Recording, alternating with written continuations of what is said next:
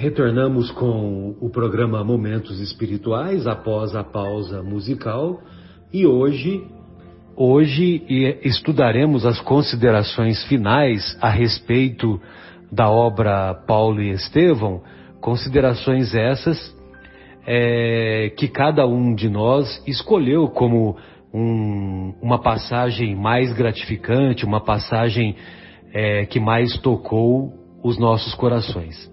Começaremos então pelo, pelo nosso querido Marcos e em seguida, em seguida ao Marcos, eu mesmo farei a, uma breve exposição. Bem, amigos, falar de uma obra magnífica que é este livro, Paulo Estevão, a qual terminamos de estudar, é um prazer muito grande, porque é um livro é, como eu falei, magnífico, que modifica pessoas, né? E, porém, separar uma parte que mais nos toca se torna complicado porque o livro todo nos toca. Evidente que tem passagens muito importantes, decisivas ao longo deste livro, mas até aquelas consideradas mais simples, é rica de, de ensinamentos. Então, eu resolvi aqui me ater numa parte também tão importante quanto, que se chama Breve Notícia, que é uma introdução que Emmanuel faz desse livro. E Emmanuel, Man, Emmanuel é, começa relatando que muitos trabalhos foram feitos acerca é, da tarefa de Paulo, Paulo de Tarso. Né? E muitos perguntariam, é, por que, que iriam escrever mais um livro a respeito de Paulo de Tarso? Homenagem? Ou, então, informações sobre sua vida, uma biografia? Né? E ele fala assim: homenagem? Não pois Paulo não necessita de nossas mesquinhas homenagens. Olha só, né, que humildade. Informações sobre a sua vida, ele fala que para atingir o fim a que nós nos propomos, né, é transferir então para o papel humano com recursos possíveis. Né? Lembramos que esse livro foi escrito por Chico Xavier em 1941 e foi escrito na sua hora de almoço, né, no intervalo do seu almoço. Então ele almoçava e sobrava ainda alguns minutos e ele escrevia o livro, todo dia um pouquinho. Né? E, então ele fala dentro dos recursos possíveis, ele queria passar alguma coisa das tradições do plano espiritual acerca dos trabalhos confiados ao apóstolo dos gentios. Olha, alguma coisa das tradições do plano espiritual acerca dos trabalhos confiados. Né? É, e ele ressalta: não é apenas rememorar passagens sublimes, né? e sim apresentar a figura do cooperador fiel na sua feição de homem transformado. Olha que interessante, né? O propósito, continua Emmanuel, não é levantar uma biografia romanceada, não é apenas isso. Né? O mundo está repleto delas, ele ressalta. O desejo sincero é recordar as lutas acerbas né? e, e, e as ásperas, os ásperos, desculpa, testemunhos de um coração extraordinário que se levantou das lutas humanas para seguir os passos do Mestre Jesus num esforço incessante. E isto é o livro inteiro. Né? Seguir os passos do Mestre Jesus num esforço incessante. E Emmanuel também fala é uma crítica que já em 1941 que esse livro sirva de lição para aquelas igrejas amornecidas que ele fala da atualidade e os falsos desejos dos crentes nos diversos setores do cristianismo justificam as nossas intenções. Então ele fala, justifica nossas intenções de mostrar é, é, este Paulo, as lutas que ele teve, né, para que ponha na consciência destes destas igrejas amornecidas. E ele continua: em toda parte há tendências à ociosidade do espírito e manifestações de menor, de menor esforço. Muitos discípulos disputam as prerrogativas de Estado, enquanto outros, distanciados voluntariamente, voluntariamente do trabalho justo, suplicam a proteção sobrenatural do céu templos e devotos entregam-se gostosamente a situações acomodatícias, preferindo as dominações e regalos de ordem material. Vejam isso, gente. Em 1941, Emmanuel já nos alertava e dizia que esse livro era para que é, para estes, para que esses le, lessem e tomassem o, o, o, o rumo, né? nesse sentido, no rumo correto. Muitos comentam a vida de Paulo de Tarso, né? dizem que é, recebeu títulos a favor gratuitos do céu. Né? Muitos falam que é um fanático de coração ressequido. Né? Muitos falam que é santo por predestinação, a quem Jesus apareceu numa operação mecânica qualquer. Ele estava lá passando, Jesus apareceu, ele virou santo por predestinação. E outros dizem que é um espírito arbitrário, absorvente e ríspido, inclinado a combater os companheiros com vaidade cruel. Então o Emmanuel diz: é, não nos deteremos nessa posição extremista. Paulo recebeu a dádiva santa, mas Jesus declara para ele que ele haveria de sofrer muito por amor de seu nome. Então Jesus o adverte, o alerta: você vai passar por muito sofrimento é, por amor de meu nome. Paulo trazia o seu ministério divino. Quem estará no mundo sem o ministério de Deus? Né?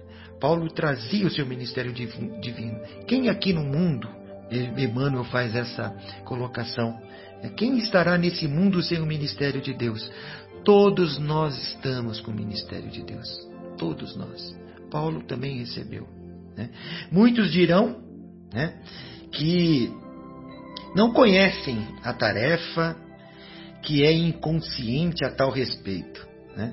Mas Emmanuel diz que quem pensa assim é desatento, é tem uma ignorância e tem muito capricho pernicioso. É, é, e muitos também dirão que Paulo foi, um, foi convocado diretamente por Jesus. Por isso que ele se transformou daquele jeito. Porque foi Jesus que chamou, apareceu para ele. E Emmanuel diz, nos diz que todos, sem exceção, temos a mesma convocação de maneira sutil, de maneira inesperada, né? mas que a maioria de nós resiste a este chamado. Paulo ouviu o chamado, negou a si mesmo, arrependeu-se, tomou a sua cruz e seguiu Cristo até o fim de suas tarefas materiais. Olha que linda. Essa é a primeira parte do comentário desse, dessa belíssima introdução do livro Paulo de Tarso, a quem, tem, a quem Emmanuel intitulou Breve Notícia. Escrita em Pedro Leopoldo, em 8 de julho de 1941. Um grande abraço a todos com Deus. Bem, amigos, dando continuidade ao texto Breve Notícia, colocado como prefácio dessa obra monumental Paulo e Estevão, o nosso querido Marcos encerra a sua participação dizendo que Paulo tomou a cruz e seguiu o Cristo até o fim de suas tarefas materiais.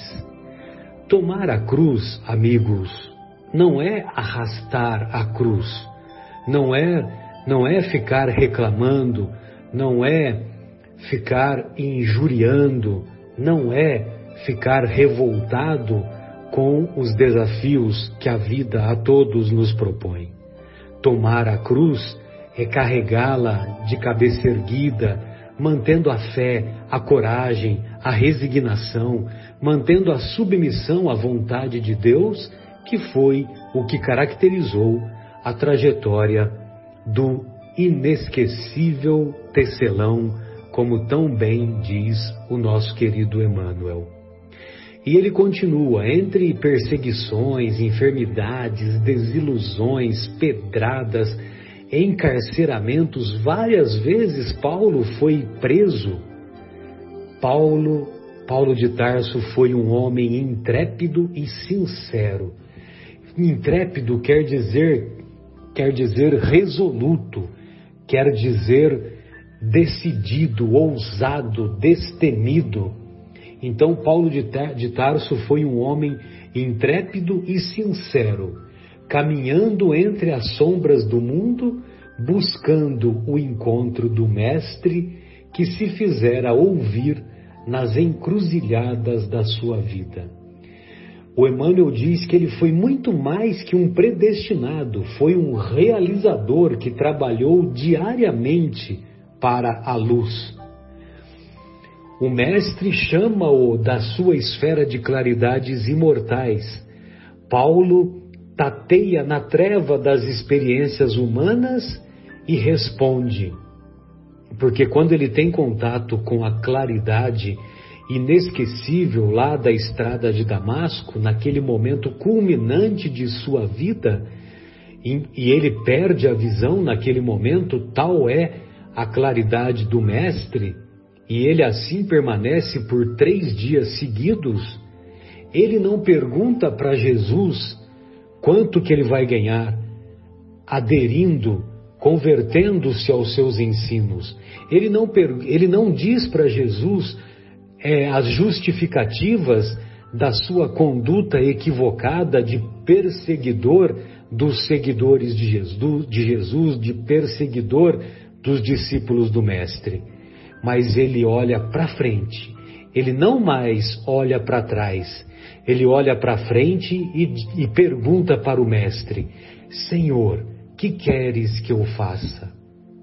E e o nosso querido Emmanuel diz que entre ele e Jesus, entre Paulo e Jesus, havia um abismo, um abismo incomensurável, porque tratava-se de um perseguidor, tratava-se de uma pessoa que mandava prender, mandava matar, através de atos absolutamente injustos, atos absolutamente que, que revelavam a todo o autoritarismo da conduta do antigo rabino. Mas Paulo soube transpor, soube superar esse abismo em, em décadas de luta redentora e constante. Então, isso revelou que, a, que Paulo não apenas aderiu aos ensinos de Jesus, não apenas ficou naquela fase de admirar, de considerar uma de considerar um conceito é, um conceito elevado, mas ele não apenas aderiu, como ele se converteu. Aderir é bem diferente de converter-se. Converter-se é mudar o seu, o seu próprio comportamento. Converter-se é assumir os, os ensinos do Mestre diuturnamente. E foi o que ele fez. Demonstrá-lo para o exame de quanto nos compete em trabalho próprio, a fim de ir ao encontro de Jesus, é o nosso objetivo. demonstrá-lo, diz o Emmanuel, demonstrá-lo a luta redentora que o apóstolo Paulo fez para superar esse abismo que havia entre o apóstolo Paulo, mais tarde apóstolo, e o mestre. Outra finalidade, continua o guia espiritual do Chico, outra finalidade deste esforço humilde é reconhecer que o apóstolo não poderia chegar a essa possibilidade em ação isolada no mundo. Ou seja, nós, a, a, própria, a própria participação do Mestre em nosso planeta demonstra que ele sozinho não conseguiria atingir os objetivos colimados, mas que ele precisava associar-se, ele precisava do auxílio, da ajuda dos doze companheiros que o acompanharam, que o que se consorciaram no seu, no seu esforço e, é, que contribuiu para esse trabalho que já dura mais de dois mil anos. Diz o Emmanuel que sem Estevão não teríamos Paulo de Tarso o grande mártir do cristianismo nascente alcançou influência muito mais vasta na experiência paulina do que poderíamos imaginar, tão só pelos textos conhecidos nos estudos terrestres. Lógico que aqui ele se refere à obra Atos dos Apóstolos, que faz um relato de Estevão, mas um relato ainda superficial. Relato mais profundo está contido nesta obra e muito me emociona o momento, o momento em que Estevão, Estevão está praticamente agonizando e ele olha, ele olha para o Paulo de Tarso com um amor tão profundo, pedindo na sua visão espiritual, pedindo que o mestre o perdoasse, que o mestre não colocasse o assassinato de Estevão na conta de, de Paulo, ainda Saulo, ainda o rabino Saulo de Tarso, e, e ele revela um olhar tão belo, tão profundo, tão amoroso para, para o, o Saulo de Tarso, e nesse momento ele se encontra no colo de Abigail. E Abigail o reconhece como o seu irmão Gesiel que mudara de nome. E, e ele diz para Abigail: Abigail, Saulo deve ser bom e generoso. Defendeu Moisés até o fim. Quando conhecer Jesus, também assim procederá. Nesse momento, Estevão, Estevão, é, nesse momento, Estevão comete um, comete, vamos dizer assim, um erro muito grave, porque ele não segue um dos mandamentos contidos lá no Êxodo, lá dos dez mandamentos do judaísmo, que é não roubarás. Porque nesse momento Estevão rouba o coração de Saulo de Tarso.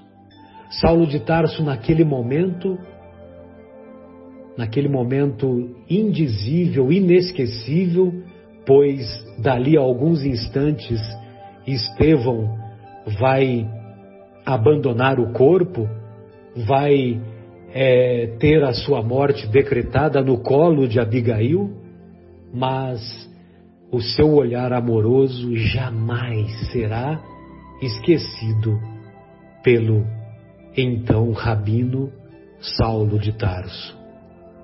E a contribuição de Estevão e de outras personagens desta história real vem confirmar a necessidade e a universalidade da lei de cooperação.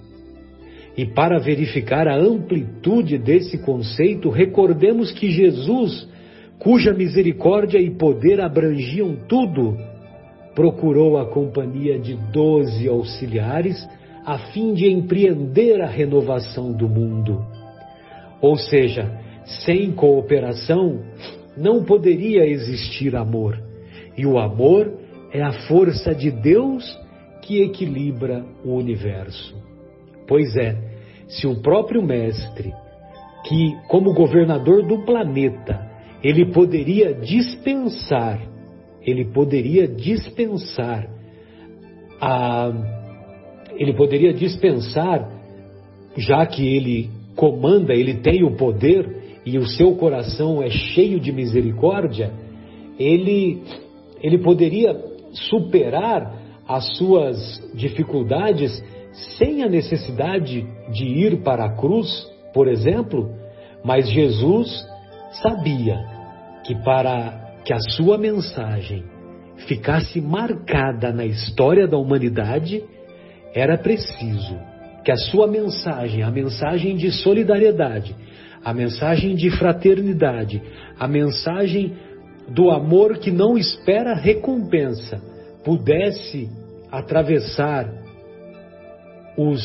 já 20 séculos, os 20 séculos da história da humanidade, que seria preciso que ele se entregasse e tivesse o martírio na cruz infamante.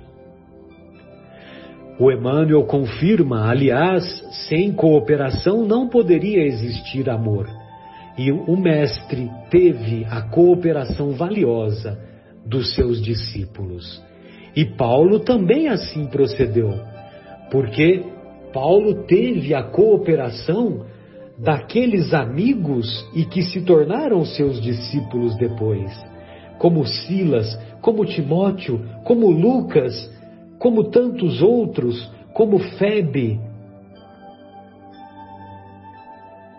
como Áquila, como Prisca, o casal que compartilhou três anos da experiência rude do, do deserto, lá no oásis de Dan, quando ele estava voltando à prática do, da, do ofício de tecelão.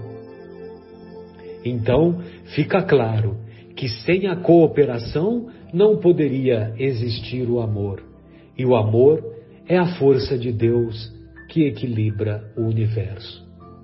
Diz o Emmanuel que desde já vejo os, críticos consultando textos e combinando versículos para trazerem à tona os erros do nosso tentame singelo.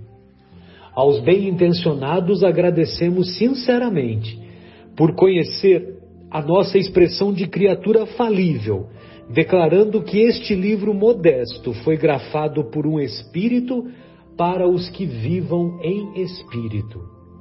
E ao pedantismo dogmático ou literário de todos os tempos, recorremos ao próprio Evangelho para repetir que se a letra mata, o espírito vivifica.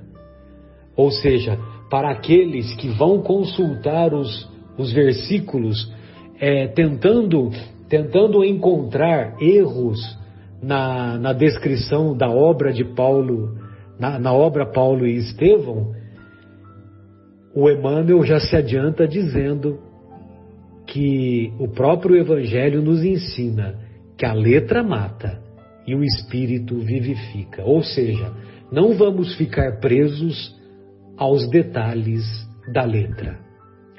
Oferecendo, pois, este humilde trabalho, encerra o nosso querido Emmanuel, aos nossos irmãos da terra, formulamos votos para que o exemplo do grande convertido, não o grande aderido, o grande convertido, se faça mais claro em nossos corações, a fim de que cada discípulo possa entender quanto lhe compete trabalhar e sofrer por amor a Jesus Cristo. Então, se nós abraçando o abraçando a doutrina dos espíritos, abraçando o, o ensinamento de Jesus, porque não há doutrina espírita sem os ensinos do Evangelho. Se nós verdadeiramente queremos ser discípulos de Jesus, cumpre esclarecer, cumpre estar bem claro em nossos corações, em nossa mente, em nossas mentes, que o esforço próprio é a pedra angular, angular e que devemos trabalhar constantemente, não somente pelo, pelo nosso autoaperfeiçoamento, pela nossa autoiluminação, reconhecendo que os sofrimentos, as deserções, as traições, os escárnios, as zombarias virão de toda parte, mas que se nós nos mantermos fiéis, nos mantermos convertidos verdadeiramente, nós também poderemos superar os nossos desafios e poderemos verdadeiramente amanhã sermos considerados discípulos verdadeiros do Mestre. Um grande abraço a todos, essa é a nossa singela contribuição. Agora vamos ouvir as considerações a respeito da obra Paulo e Estevão que o nosso querido Mauro separou para nós. Queridos amigos, o Marcelo nos deu uma dura tarefa para falar de uma passagem marcante do livro Paulo Estevão. Dura tarefa porque nessa obra tudo é marcante.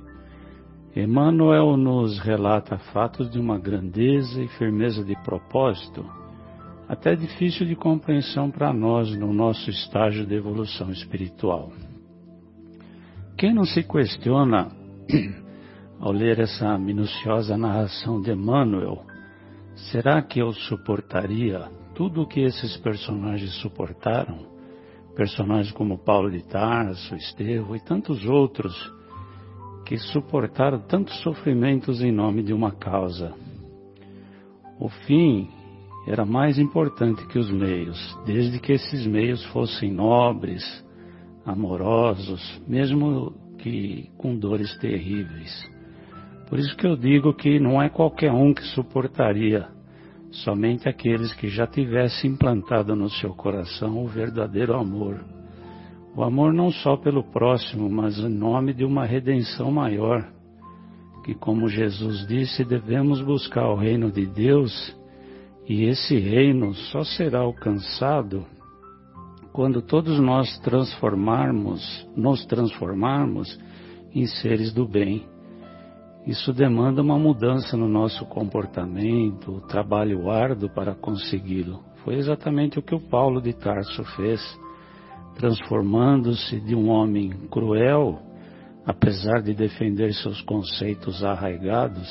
Aliás, como todos nós temos conceitos ainda arraigados na nossa mente, que foram adquiridos ao longo de nossas existências e se transformado, voltando ao Paulo de Tarso, se transformado no novo homem quando descobre Jesus na sua amplitude, naquela famosa passagem das portas de Damasco.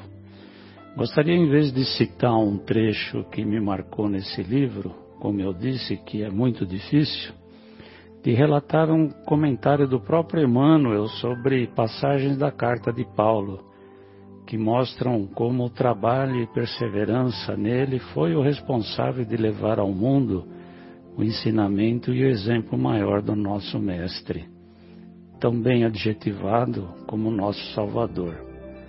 Esses dois versículos de Atos dos Apóstolos, analisados por Emmanuel, acredito que resume bem o trabalho empreendido por Paulo de Tarso e seus companheiros de jornada nessa belíssima obra então, primeiro eu vou ler aqui para vocês a análise que o Emmanuel faz. Da, é o versículo 1, melhor, é, versículo 1, 19 de 1 Coríntios. E o versículo é o seguinte: É fiel o Deus que vos chamou à comunhão com seu Filho Jesus Cristo, nosso Senhor então, repetindo, isso está em Coríntios 1, capítulo 1, versículo 9. Eu tinha falado versículo 19, mas na verdade é versículo 9. Emmanuel dá o título desse comentário de Serve e Confia. Então eu vou ler para vocês. Frequentemente aparecem os companheiros que se dizem inabilitados para a tarefa que se lhes conferiu. Assumiram compromissos de que se afastam nas primeiras dificuldades, alegando incompetência. Iniciam empreendimentos de que se retiram, logo surgem os primeiros empeços ou tropeços, declarando-se frágeis para o trabalho a fazer, e retardam a execução de serviços que lhe carregariam paz e felicidade sem delonga maior. Se te sentes na órbita de semelhantes problemas, persevera no dever que abraçaste e não temais, as leis divinas jamais falham. A natureza não espera frutos de laranjeiras nascentes. A vida não senta a criança na cátedra do professor. Se reportam, se repontam horas de crise nos encargos que te competem, mantém-se firme no lugar do trabalho em que o mundo te colocou e cultiva a certeza de que não te faltará auxílio para a concretização do bem a que te dedicas. Rememoremos as palavras do apóstolo Paulo quando nos assevera: Fiel é Deus pelo qual fostes chamados, conscientizando-nos de que Deus não nos deixará tentar empresa alguma acima das forças de que possamos dispor com semelhante dedução, prossigamos na tarefa em que fomos engajados, com vistas ao bem de todos, agindo e aprendendo, trabalhando e servindo ante as bênçãos de Deus. Uma outra passagem que eu vou ler para vocês, porque eu acho que essas passagens representam muito bem a obra de Paulo de Tarso é, é está é, em Efésios, capítulo 5, versículo 15. Emmanuel faz dois comentários sobre essa fala de Paulo de Tarso. Eu vou ler a primeira para vocês. Então, o, o que está em Efésios escrito em 5,15 está escrito assim: Vê depois cuidadosamente como andais Então, o comentário de Emmanuel a perda irreparável é o título que ele dá. Aprende a ver com o Cristo as dificuldades e as dores que te rodeiam, a fim de não empobreceres o próprio coração à frente dos tesouros com que o Senhor nos enriquece a vida. Muitas vezes, a calúnia que te persegue é a força que te renova, a resistência para a vitória no bem, e quase sempre a provação que te sitia no cárcere do infortúnio é apenas o aprendizado benéfico a soerguer-te das trevas para a luz. Em muitas ocasiões, a mão que te nega alimento transforma-se em apelo ao trabalho santificante, através do qual encontrarás o pão abençoado pelo suor do próprio rosto e, por vezes, numerosas, o obstáculo que te visita, impiedoso, é simples medida da esperança e da fé, concitando-te a superar as próprias fraquezas. O ouro, na maioria dos casos, é pesada cruz de aflição nos ombros daquele que o amealham e a evidência do mundo. Frequentemente não passa de ergástulo em que a alma padece angustiosa solidão. Descerra a própria alma a riqueza divina, esparsa em todos os ângulos do campo em que te desdobra a existência e incorporemo-la aos nossos sentimentos e ideias, palavras e ações, para que todos os que palmilham a senda se sintam ricos de paz e confiança, trabalho e alegria. Lembra-te de que a morte por meirinhos celestes tomará conta de cada um. Esse é o trecho que eu separei para vocês desse, desse comentário de Emmanuel, que ele dá o nome de A Perda Irremediável. E agora, só para terminar, mais um comentário de Emmanuel sobre é, esse versículo de Efésios 5,15. Ele diz assim: Boa vontade é o título que Emmanuel dá. Boa vontade descobre o trabalho, trabalho opera a renovação, renovação encontra o bem, o bem revela o espírito de serviço, o espírito de serviço alcança a compreensão, a compreensão ganha a humildade, a humildade conquista o amor, o amor gera a renúncia, a renúncia atinge a luz, a luz realiza o aprimoramento próprio, o aprimoramento próprio santifica o homem, o homem santificado converte o mundo para Deus. Caminhando prudentemente, pela simples boa ação, a criatura alcançará o divino reino da luz.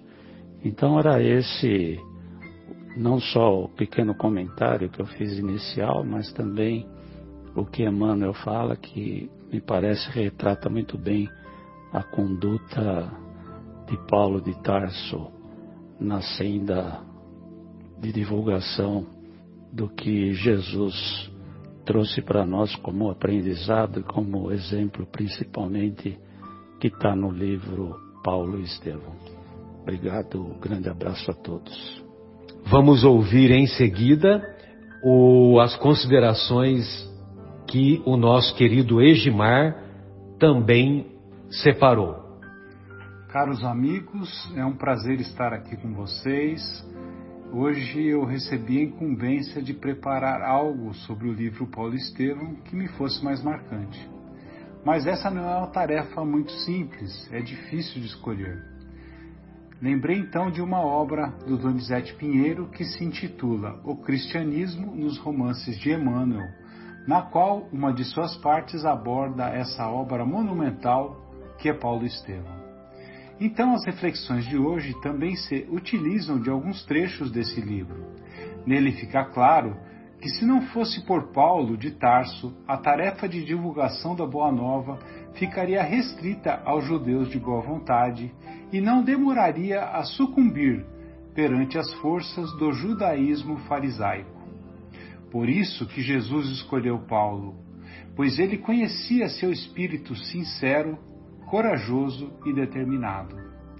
No prefácio intitulado Breve Notícia, Emmanuel informa que a ideia do livro não é de rememorar passagens sublimes no aspecto histórico, mas sim, antes de tudo, apresentar a figura do cooperador fiel na sua legítima feição de homem transformado por Jesus Cristo.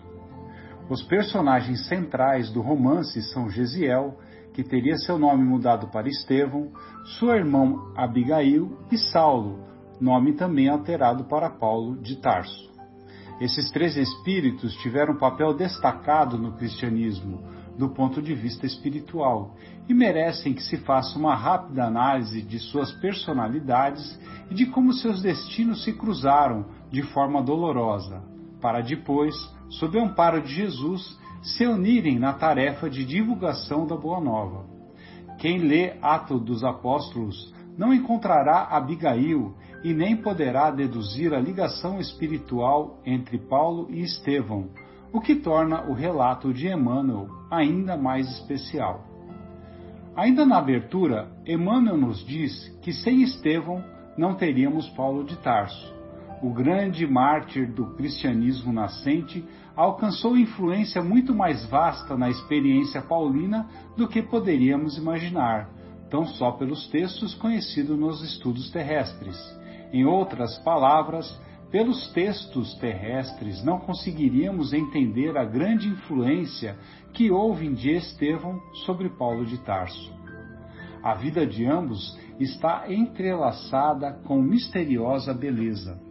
A contribuição de Estevão de outras personagens dessa história real vem confirmar a necessidade e a universalidade da lei de cooperação e para verificar a amplitude desse conceito, recordemos que Jesus, cuja misericórdia e poder abrangiam tudo, procurou a companhia de doze auxiliares, a fim de empreender a renovação do mundo.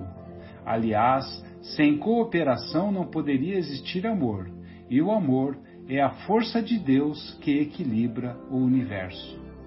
Com relação a essa colocação de Emmanuel, dizendo que a vida de ambos está entrelaçada de misteriosa beleza, gostaria de relembrar aquele momento em que Saulo de Tarso, ainda como doutor da lei, visita a Igreja do Caminho para saber se Estevão pregava contra os princípios da lei mosaica.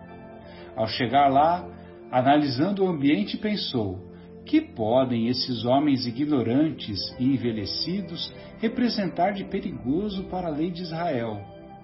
Contudo, sua impressão mudou ao ouvir Estevão. Estevão, em sua pregação, destaca Jesus como o Messias esperado, e as referências à superioridade de Jesus despertaram a ira do impetuoso doutor.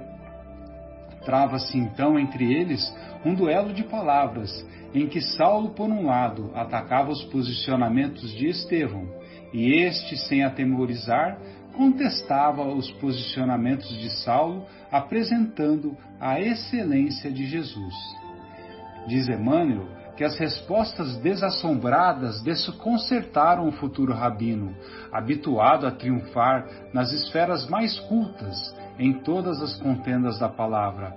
Enérgico, ruborizado, evidenciando cólera profunda, não aceitou quando Estevão encerra suas palavras e termina a contenda. Após essa situação, Saulo, com autorização do Sinédrio, inicia as primeiras perseguições aos seguidores de Jesus. Ele também arquiteta um plano onde Estevão é acusado de blasfemo e caluniador e é obrigado a se defender no Sinédrio. É impressionante observar que nesse longo e ofensivo interrogatório que Saulo faz a Estevão, o destemor, a serenidade, a fé e a coragem com que esse argumenta com o Evangelho de Jesus, mesmo com o risco de perder a vida. A mesma força interior que Paulo demonstrará depois de ser chamado pelo próprio Jesus no caminho de Damasco. O primeiro perseguido e o primeiro mártir do cristianismo, portadores de um caráter semelhante, ainda que num primeiro momento em lados opostos. São exemplos legados para todos os cristãos de todos os tempos, para que prossigamos encarando e vencendo obstáculos, renunciando a nós mesmos por um bem maior. Paulo, após haver ficado três anos no deserto com Áquila e Prisca, decide voltar para Damasco. Emmanuel nos conta do novo estado de ânimo que toma conta de Paulo, mesmo ele tendo deixado o casal amigo. Daquele momento em diante, ele teria a companhia espiritual de Estevão, fato que nenhum livro de história pôde noticiar. Todo trabalhador sincero na obra de Jesus deve sempre confiar na presença de bondosos amigos que da espiritualidade o inspiram e o protegem, embora não isento das lutas redentoras. Em outra passagem, quando Saulo segue o conselho do apóstolo Pedro e retorna para Tarso, ele procura a casa da família e o pai lhe recusa abrigo, mas manda-lhe entregar uma bolsa com dinheiro. Procurando um lugar afastado para chorar e orar, Saulo começa a adormecer e tem uma experiência espiritual a qual ele irá se referir na segunda epístola aos Coríntios. Emmanuel vai detalhar essa ocorrência que aqui vamos trazer para que recordemos que Saulo nunca esteve sozinho na sua árdua missão, como ninguém estará quando busca fazer o bem. Ele espiritualmente encontra Estevão e Abigail à sua frente, jovens, formosos e com vestes brilhantes. Ele começa a chorar. Os dois irmãos voltam a encorajá-lo, aproximam-se de Saulo com generoso sorriso. Levanta-te, Saulo, disse Estevão com profunda bondade. Que é isso? Choras? perguntou Abigail. Estaria desalentado quando a tarefa apenas começa? Saulo, em pranto compulsivo, quis rogar perdão para o nefando passado quando Estevão murmura com ternura: Saulo, não te detenhas no passado. Quem haverá no mundo isento de erros? Só Jesus foi puro. Estevão se afasta e Abigail aperta-lhe as mãos com imensa ternura. Ele percebe que a entidade querida esboçava um gesto de amoroso a Deus. Então, ele esforça-se para catalogar apressadamente suas necessidades espirituais, querendo ouvir as respostas da sua amada, que seriam um norte para Saulo a vida toda. Que fazer para adquirir a compreensão perfeita dos desígnios do Cristo? pergunta Saulo. Ama, responde Abigail. Como fazer para que a alma alcance elevada expressão de esforço com o Cristo? pergunta Paulo novamente. Trabalha, respondeu Abigail. Que previdências adotar contra o desânimo destruidor? continua ele. Espera, disse ela. Ele concordou que era indispensável amar, trabalhar e esperar. Mas como agir no âmbito de forças tão heterogêneas? Como conciliar as grandiosas lições do Evangelho com a indiferença dos homens? Abigail então aperta-lhe as mãos com mais ternura, como a indicar uma despedida, e disse: Perdoa. Foram então essas as partes que eu escolhi para compartilhar com o amigo ouvinte. Espero que elas sejam úteis para todos. Até uma próxima. Vamos então agora ouvir as considerações do nosso querido Fábio. Oi, pessoal. Para mim tem sido muito difícil é, definir o que me marcou no livro, né? Toda vez, toda vez que eu vou meditar sobre o que me marcou nesse livro, é, muitas coisas me vêm à cabeça. Fazer um pequeno resumo, né? do que foi o livro para mim. E acho que, para me auxiliar nisso, nada melhor do que uma música do Tim e Vanessa que se chama Vaso Escolhido. A letra da música é de Walter Antônio dos Santos e Moisés Luna, mas ela foi a, a música em si, a melodia, né, foi feita pelo Tim. E quem canta é o Tim e a sua irmã Vanessa. Então fala assim, ó. No deserto das incompreensões, o amor de Deus a nos chamar. Vamos pensar bem. No deserto das incompreensões, o amor de Deus a nos chamar. Qualquer semelhança com a nossa vida é mera não é mera coincidência, tá? Então veja bem, o amor de Deus está nos chamando agora nesse deserto de incompreensões que nós vivemos, só que nós não vemos. Nós não abrimos os olhos para isso. Aí esse amor de Deus a nos chamar e a nos levantar das lutas humanas e enxugar as lágrimas de um mundo afã, de um mundo atribulado, de um mundo ansioso. Em Damasco, num portal de luz, o inolvidável tecelão vai se encantar com a visão celeste se curvar ante o seu mestre, se ofuscar com a luz amiga e entender a razão da vida. Olha que forte. Então, esse amor de Deus nos chama a nos levantar das lutas humanas e nos enxugar as lágrimas desse mundo onde nós nos arrastamos nas tribulações.